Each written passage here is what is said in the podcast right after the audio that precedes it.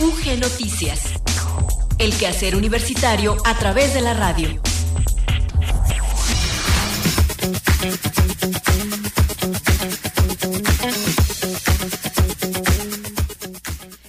Muy buenas tardes, gracias por estar en sintonía con Radio Universidad de Guanajuato en este lunes 29 de agosto de 2022. Hoy inicia el ciclo escolar en la educación básica, así que bueno, hoy ya eh, parece como si la vida regresara a su tono original. Antes de la pandemia, digamos, el 100% ya de las y los estudiantes de educación básica regresan a lo presencial. El año pasado, bueno, hubo escuelas, muchas, que tuvieron completo también su ciclo escolar, pero no fue el 100%. Ahora la característica es justamente esto, ¿no? El retorno a lo presencial y bueno, pues ojalá eh, sea eh, pues muy venturoso para las, los estudiantes, los adolescentes, eh, pues que van desde preescolar hasta tercero de secundaria, ¿no? Porque en el nivel medio superior ya comenzaron las clases hace un poco más de tiempo y bueno, no se diga en el, en el nivel superior. Entonces, pues bueno, muchísima suerte y mucha paciencia, mucha fortaleza durante este ciclo eh, que comienza. Seguramente ahí eh, poco a poco irán saliendo, ¿no? Los, eh, los problemas que generó el, el encierro, los problemas que generó también la cuestión de lo virtual, de la enseñanza a través de pues de lo virtual sin digamos el acompañamiento ahí de las los maestros. Entonces pues bueno ya hoy tenemos una nueva dinámica en todo nuestro país. Hoy les saludamos en los controles técnicos Maricruz López y frente al micrófono Gloria Rodríguez. Les damos la bienvenida a UG Noticias, que transmitimos desde la Casa de Moneda, aquí en Sopeña número uno, en el centro de Guanajuato Capital, y llegamos a ustedes a través de la amplitud modulada y aquí en esta ciudad en el 970 en la frecuencia modulada, también aquí en Guanajuato Capital, en el 100.7. Nos escuchan además en León, en la frecuencia modulada, en el 91.1 y en San Miguel de Allende, en FM, en el 91.3. Pero además hay una forma también muy accesible para seguir nuestra señal que es a través de nuestra transmisión digital en nuestra página www.radiouniversidad.ugto.mx y hay una aplicación que está en descarga gratuita para dispositivos móviles Android y iOS y que lleva por nombre Radio y Televisión UG. Les reiteramos la invitación para que nos acompañen. Vamos a escuchar enseguida nuestro avance informativo y también la efeméride del día ubica prestigioso ranking latinoamericano a la Universidad de Guanajuato como primer lugar entre las universidades públicas estatales del país por su visibilidad internacional. El próximo 31 de agosto se realizará vía Zoom y sin costo el segundo taller de lactancia humana, el cual está dirigido a estudiantes y profesionales de la salud, así como al público en general. La Universidad de Guanajuato invita a conocer la calidad artística de su comunidad universitaria a través de las diversas manifestaciones culturales que se presentarán del 29 de agosto al 4 de septiembre.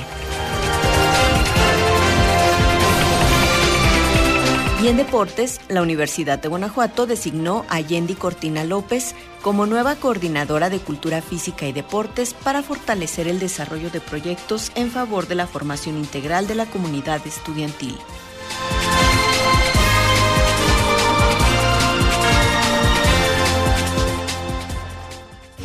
Efemérides UG 29 de agosto, Día Internacional contra los Ensayos Nucleares. Desde que los ensayos nucleares empezaron en 1945, cerca de 2.000 pruebas se han ejecutado en los primeros años de esta práctica se prestó poca atención a sus devastadores efectos sobre la humanidad, sin considerar el peligro de las lluvias radiactivas derivadas de los ensayos en la atmósfera. Tanto la reflexión retrospectiva como la historia nos han mostrado los efectos trágicos y aterradores de los ensayos nucleares, especialmente cuando fallan las condiciones controladas y más aún teniendo en cuenta que las armas atómicas contemporáneas son cada vez más poderosas y destructivas. Las tragedias humanas y medioambientales resultantes de los ensayos nucleares justifican la necesidad de celebrar el Día Internacional contra los Ensayos Nucleares, una jornada para llamar la atención sobre esta cuestión y subrayar que es imperativo aunar esfuerzos para evitar más pruebas de armas nucleares. Sin embargo, el instrumento internacional que las impediría, el Tratado de Prohibición Completa de los Ensayos Nucleares de 1996, no ha entrado en vigor. El 2 de diciembre de 2009, la Asamblea General de la ONU aprobó por unanimidad la resolución 64-35 declarando el 29 de agosto Día Internacional contra los Ensayos Nucleares. La resolución fue propuesta por la República de Kazajstán y apoyada por muchos otros países con el fin de conmemorar la clausura del polígono de ensayos nucleares de Semipalatinsk el 29 de agosto de 1991. La celebración tiene por objeto aumentar la conciencia y los conocimientos del público en torno a los efectos de las explosiones de ensayo de armas nucleares y cualquier otro tipo de explosión nuclear y la necesidad de ponerles fin como uno de los medios para lograr el objetivo de un mundo libre de armas nucleares.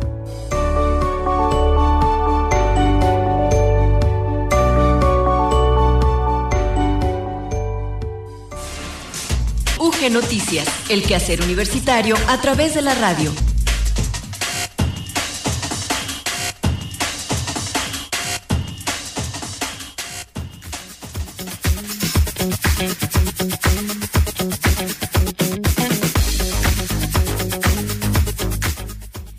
En el detalle de la información les compartimos que la Universidad de Guanajuato ocupa el primer lugar entre las universidades públicas estatales por su visibilidad internacional, de acuerdo con la renombrada evaluadora Times Higher Education, en su ranking latinoamericano edición 2022. Para cumplir los objetivos institucionales de internacionalización, nuestra institución, a través de la Dirección de Relaciones Internacionales y Colaboración Académica, promueve estrategias como la movilidad estudiantil para la obtención de grados académicos, estancias semestrales con reconocimiento de estudios, movilidad virtual corta, verano de investigación y el aprendizaje de lenguas extranjeras. Para el personal académico se gestionan estancias para desarrollar proyectos de colaboración y actividades de actualización, así como la presencia de profesores, profesoras, visitantes. Actualmente la Universidad de Guanajuato cuenta con 384 convenios académicos, 288 con instituciones del extranjero y 96 nacionales. En el informe de actividades 2021-2022 se precisa que dentro del programa de estancias semestrales Movilidad Virtual agosto-diciembre del, 2021, 13 estudiantes tomaron cursos en instituciones de educación superior socias de Chile, Colombia y México. Y se recibió a 16 estudiantes procedentes de Francia, San Marcos, de Perú, Japón y México. El programa de doble titulación de la licenciatura en Comercio Internacional reanudó en modalidad virtual mediante la participación de siete estudiantes de la UG y un estudiante de, de Dortmund, Alemania. Eh, respecto a los estudiantes recibidos en la Universidad de Guanajuato, un total de 322 estudiantes extranjeros de 25 países de cuatro continentes cursaron programas académicos con fines de obtención de grados de licenciatura, maestría o doctorado. De igual forma, en fechas recientes se creó el módulo de movilidad internacional en IntraUG con el fin de dar seguimiento puntual a integrantes de la comunidad que participan en estos programas. Además, luego de la pausa por la pandemia, se emitió la convocatoria para el programa institucional de Movilidad e Intercambio Académico, estancia semestral agosto-diciembre del 2022 en su modalidad presencial, mediante la cual se postularon 47 estudiantes a 16 instituciones socias en nueve países. Finalmente, para dar a conocer las oportunidades de internacionalización que ofrece esta institución, se desarrolló V International, una jornada con talleristas nacionales e internacionales y donde se ofreció información de instituciones que financian intercambios, internships y voluntariados en el extranjero. Con estas acciones, la Universidad de Guanajuato suma a su objetivo de brindar una visión internacional a su comunidad y a la par se promueve su formación integral e intercultural.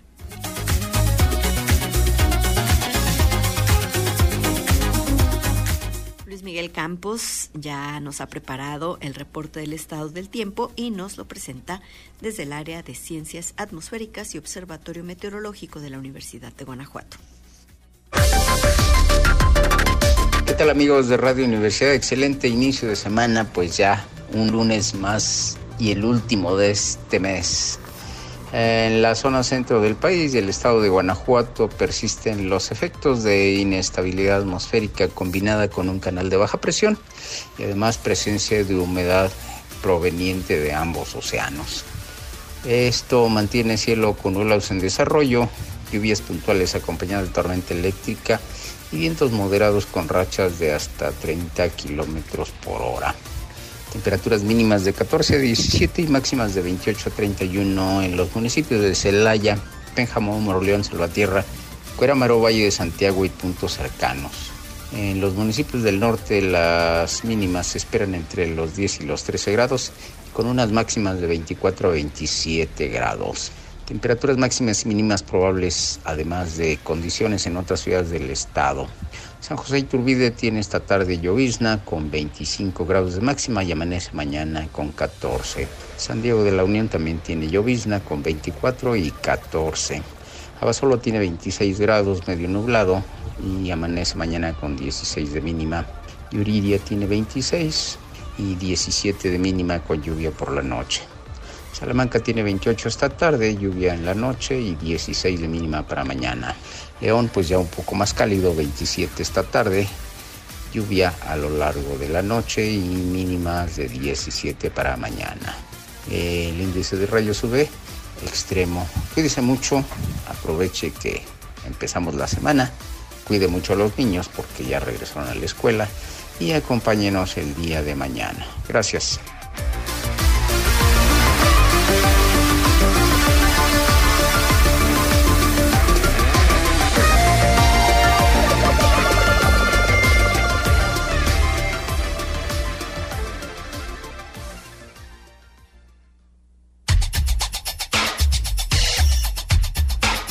Entrevista UG.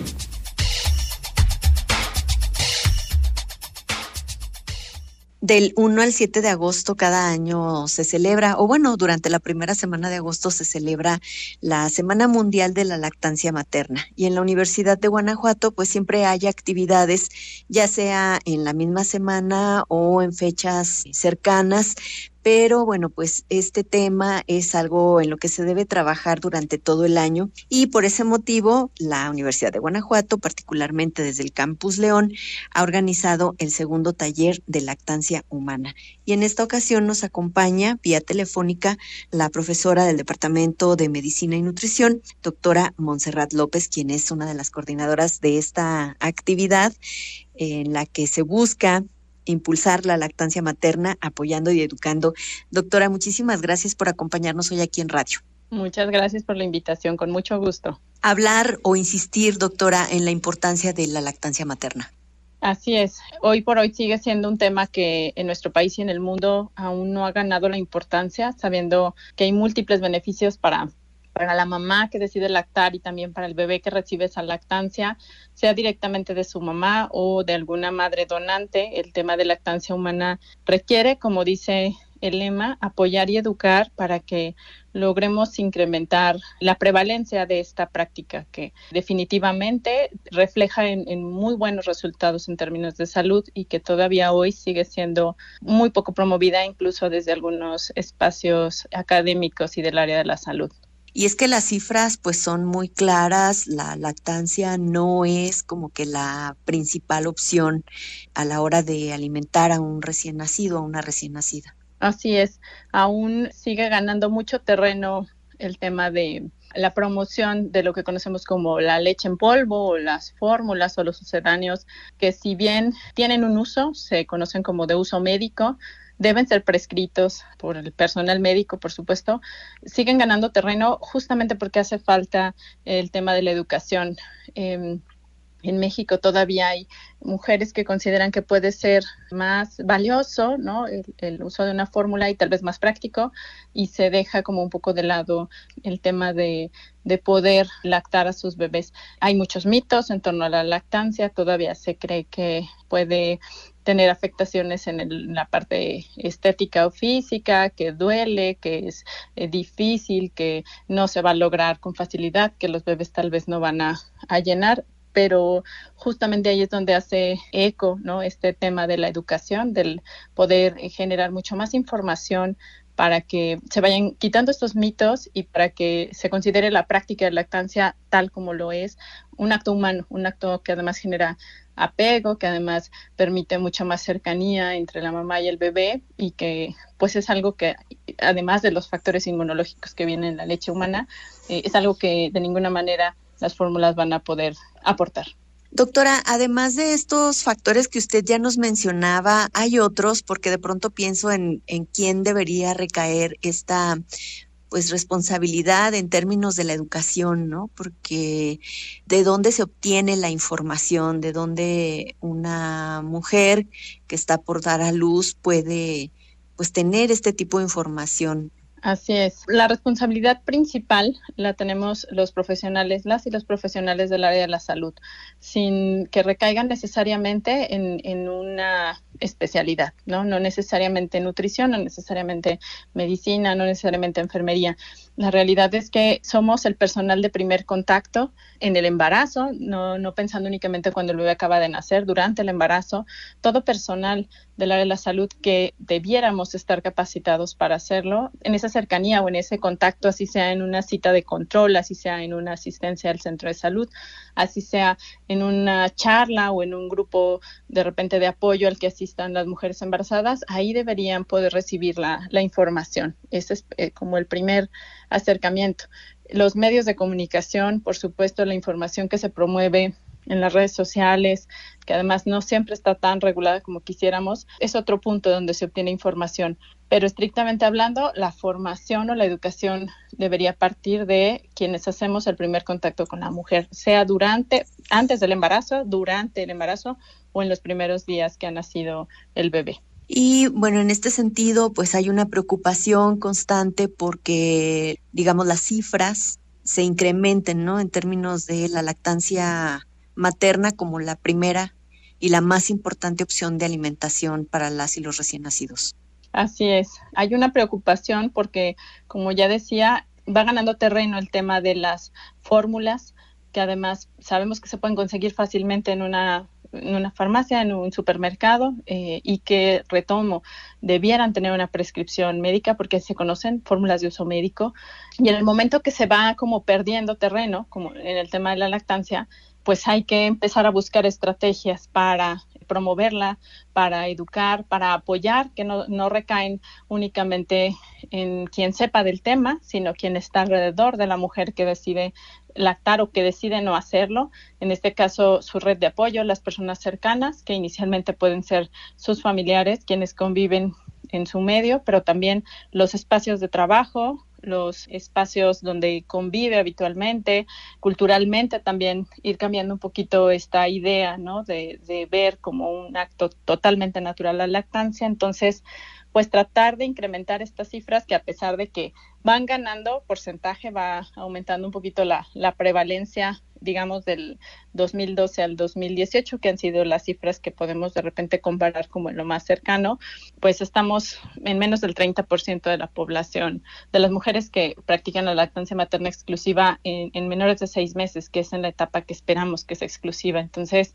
sí, sí se requieren estrategias que involucren a la sociedad en términos de que aunque no seamos él o la experta en el tema, sí logremos apoyar a la mujer que toma la decisión de, dar lactancia a su bebé. También en este sentido la universidad se preocupa desde el área de nutrición, de medicina, pues para fomentar ¿no? el conocimiento en torno a los beneficios, a las ventajas de la lactancia materna, pero bueno, también como el inicio de una especie de inversión a futuro en términos de salud pública. Y pues en este sentido me gustaría que nos hablara de este segundo taller de lactancia humana. Sí, así es. Un punto de partida necesario para la promoción de la lactancia humana, pues es tener el conocimiento, y digo porque finalmente estamos formando profesionales en el área de la nutrición, en el área médica, para que sean en un futuro quienes nos ayuden a este apoyo y a esta educación en el tema de lactancia humana.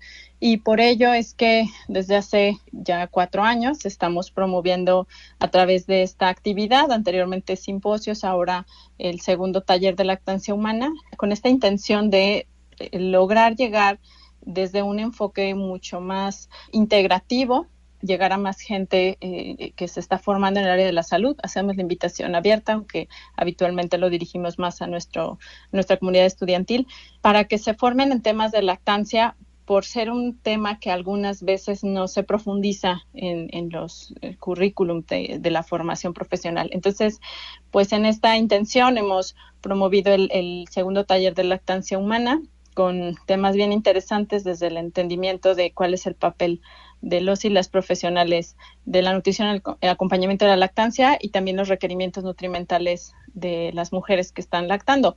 Siendo esta parte un poquito teórica, pero también hemos visto la necesidad de, de poner manos a la obra. Se trabajan también algunos elementos de cálculos y de reflexión y de análisis en un taller que hace que quien decida tomar este segundo taller pues se lleve mucho más que un conocimiento teórico, ¿no? También se invita mucho a la reflexión, se invita a, a ponernos tal cual en, el papel de alguien que ya va a proporcionar orientación a una mujer que lacta, además en condiciones que a veces no imaginamos, que no son las más sencillas, como para sensibilizar ¿no? en la necesidad de estar preparados para abordar este tema de la lactancia humana. Luego viene un receso. Bueno, esta actividad comienza a las 9 de la mañana y estos dos temas que usted nos ha planteado, el primero comienza a las 9.15, el segundo a las 10.15 un receso a las 11.15 y a las 12 horas se retoma la actividad. La primera parte son las ponencias, la segunda parte el taller.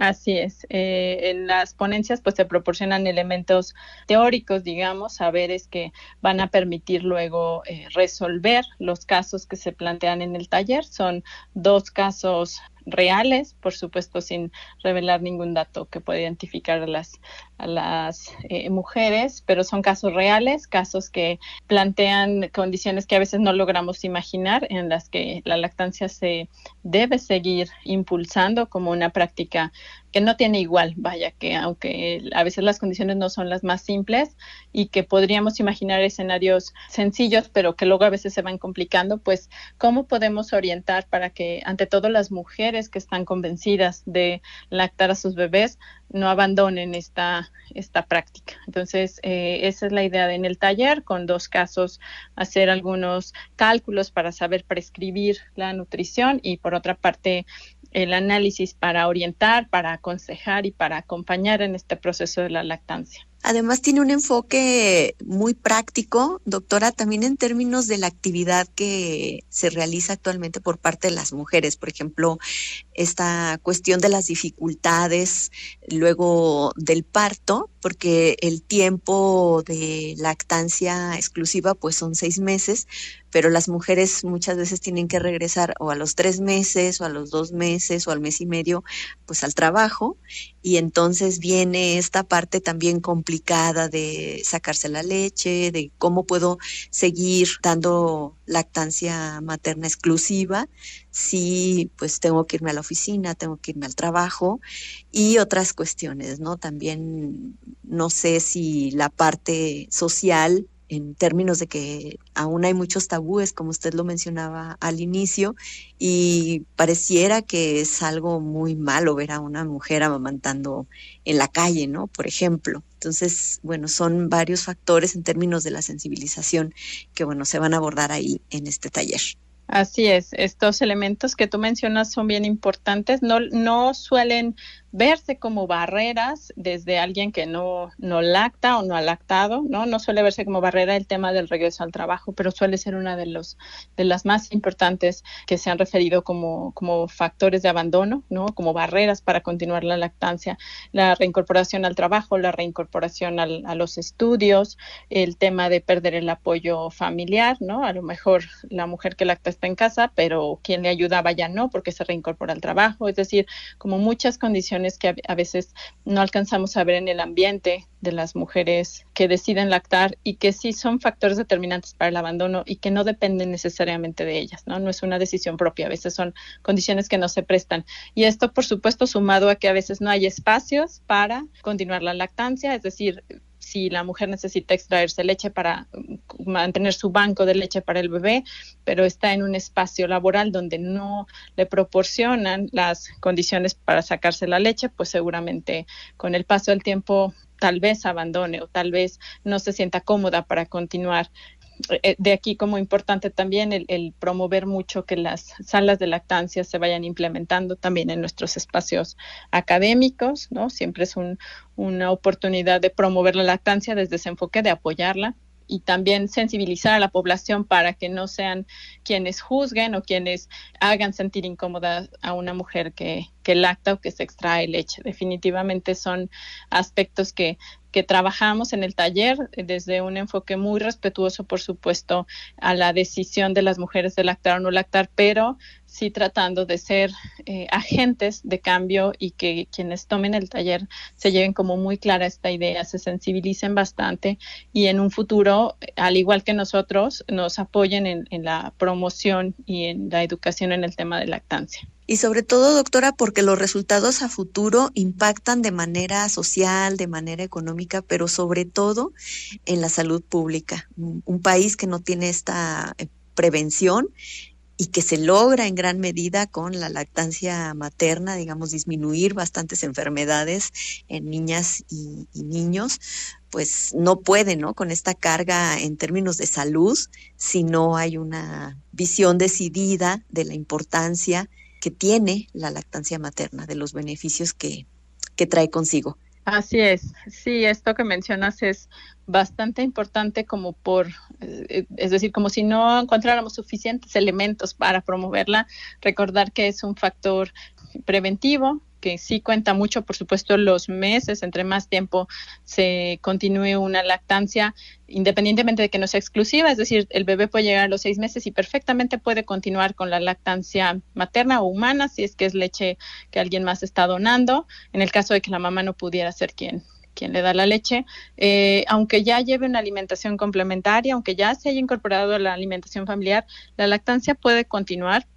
Una lactancia extendida que por supuesto también tiene múltiples beneficios y que en el tema de la prevención de enfermedades como la obesidad, como diabetes, como las eh, todas las cardiovasculares, sí se tiene evidencia pues como del, del efecto preventivo que tiene eh, este consumo de leche y también los beneficios que eh, la mamá ¿no? La mamá va, va ganando, digamos, en el tema de, mantener la lactancia, como es la prevención del cáncer de mama, por ejemplo, el lograr llegar a un peso más adecuado después del eh, parto, eh, de alguna manera también el autocuidado que tiene la mujer consigo misma cuando sabe que está lactando, el cuidado de su propia alimentación, la alimentación que lo va a promover en los bebés. Hay como muchos factores a favor y que efectivamente impactan en la salud pública y que hacen nuevamente necesario que este tema no se deje como tan a la deriva, que lo estemos promoviendo y que ganemos terreno en la educación en este tema para que los, las y los profesionales que van egresando en la formación de la salud tengan ya como el chip, ¿no? Como de la promoción de la lactancia y de lograr mejores resultados en cifras de enfermedades que hoy por hoy ya están empezando desde la parte epidemiológica en nuestro país.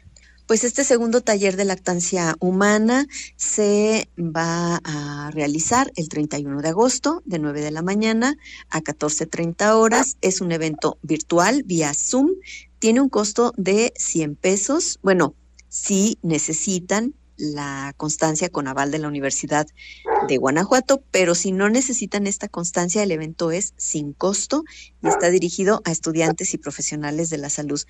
Doctora, ¿algo más que tengamos que saber en torno a este taller?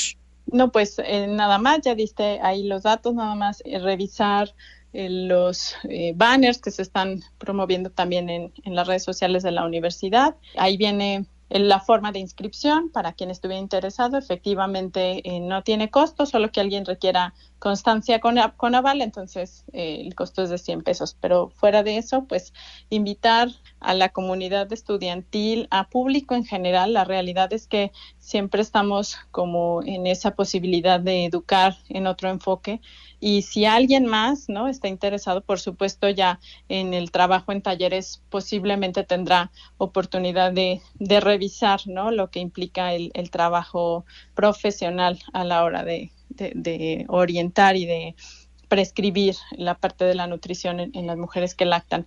Entonces, pues eso, esperando que, que, haya muy buena respuesta, que haya gente que le interese el tema, pues estaremos muy contentas de poder contar con mucha participación. Podemos encontrar la información en las redes sociales del Campus León de la Universidad de Guanajuato. Ahí viene el enlace para esto que usted nos comenta, doctora, del formato en Google Forms. Ahí hay que llenarlo y bueno, para que, como usted ya nos ha indicado, podamos tener esta liga de acceso a la sesión de Zoom para el próximo 31 de agosto. Doctora Monserrat López Ortiz, muchísimas gracias por acompañarnos hoy aquí en Radio Universidad de Guanajuato desde la División de Ciencias de la Salud, el Departamento de Medicina y Nutrición en el Campus León. Un gusto, de verdad que estos espacios siempre se agradecen porque así es como seguimos impulsando la lactancia materna. Gracias de verdad y pues esperamos tener mucha gente acompañándonos en nuestro taller.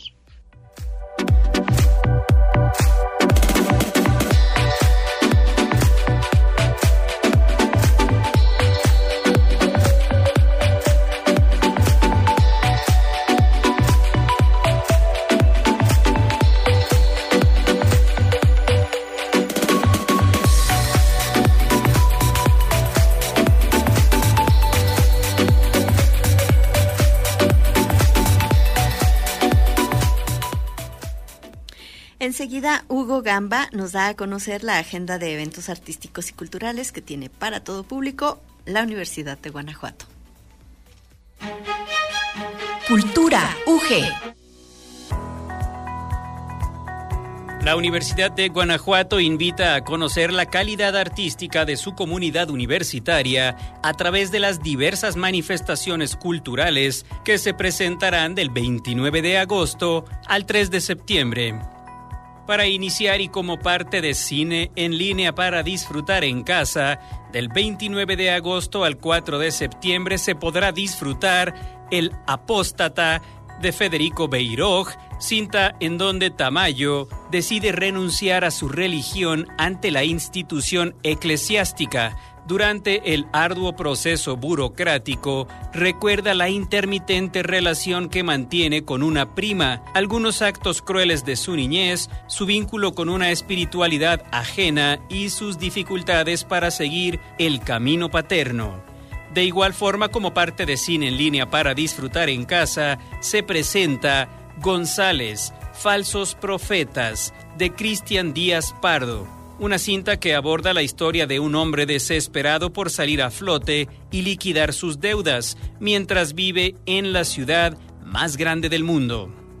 Por otra parte, dentro del cuadragésimo primer Foro Internacional de Cine se podrá presenciar Ven aquí de Anocha Subichakorpong y Jai Jum Long la tarde de hoy lunes 29 de agosto. El día de mañana, martes, se presenta Esquirlas de Natalia Garayalde. Y el próximo miércoles 31 pasado mañana se proyectará la cinta La Cueva de Michelangelo Fran Martino de Ilbuco. Estas tres películas que se ofrecen como parte del cuadragésimo primer Foro Internacional de Cine tendrán dos funciones a las 6 y 8 de la noche, siempre en el auditorio Euquerio Guerrero en el arte escénico como parte de las funciones conmemorativas por los primeros 70 años de vida del teatro universitario, se presenta El enfermo imaginario de Molière este 31 de agosto a las 8 y media de la noche en el teatro principal. Y en lo que respecta a la danza, el grupo infantil y grupo juvenil del Ballet Folclórico de la Universidad de Guanajuato, el BAFUG, presenta su programa Tradiciones Mexicanas, mañana martes 30 de agosto a las 7 de la noche en el Teatro Principal.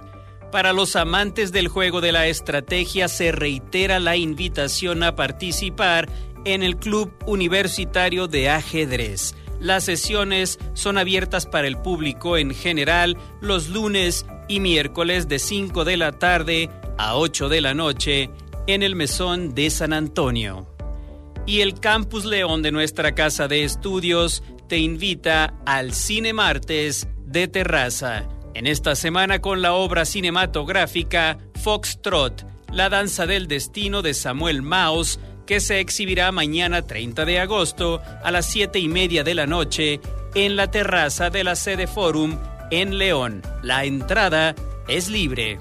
Y para cerrar con esta colaboración, recordar que todos los eventos antes mencionados, así como la oferta cultural y artística completa que tiene para todo público la Universidad de Guanajuato, puede ser consultada al detalle en el sitio www.cultura.ugto.mx.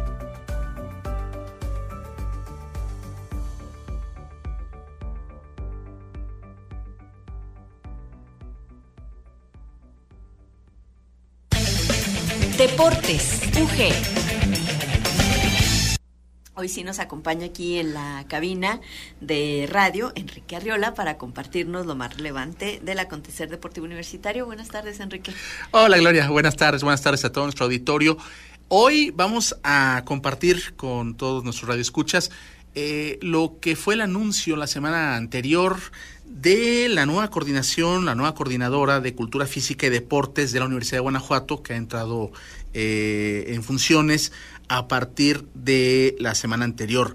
Se trata de Yendi Cortina López, Yendi Cortinas López, quien es una destacada o quien fue una destacada jugadora de voleibol en su momento y quien formó parte de las selecciones de voleibol de México en sus distintas categorías a nivel juvenil, y a nivel eh, ya eh, de alguna forma en, lo, en, el más en el más alto nivel competitivo para México.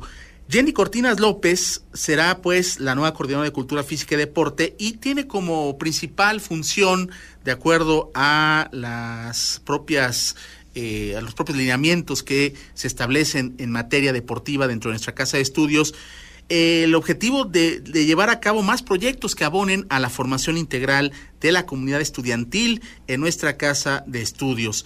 Decíamos pues que Yendi Cortinas López, eh, ex seleccionada nacional de voleibol, estará presentando varios proyectos que son muy interesantes. Ya la semana anterior platicábamos de uno de ellos, por ejemplo, que es esta participación que tendrán los selectivos Abejas UG de baloncesto en la Liga de la Asociación de Básquetbol Estudiantil de México, que por primera ocasión alrededor de 10 años eh, estará llevando a cabo este, estos equipos representativos de baloncesto de la Universidad de Guanajuato y que indudablemente son muy importantes para elevar el nivel competitivo en esta disciplina dentro de nuestra casa de estudios.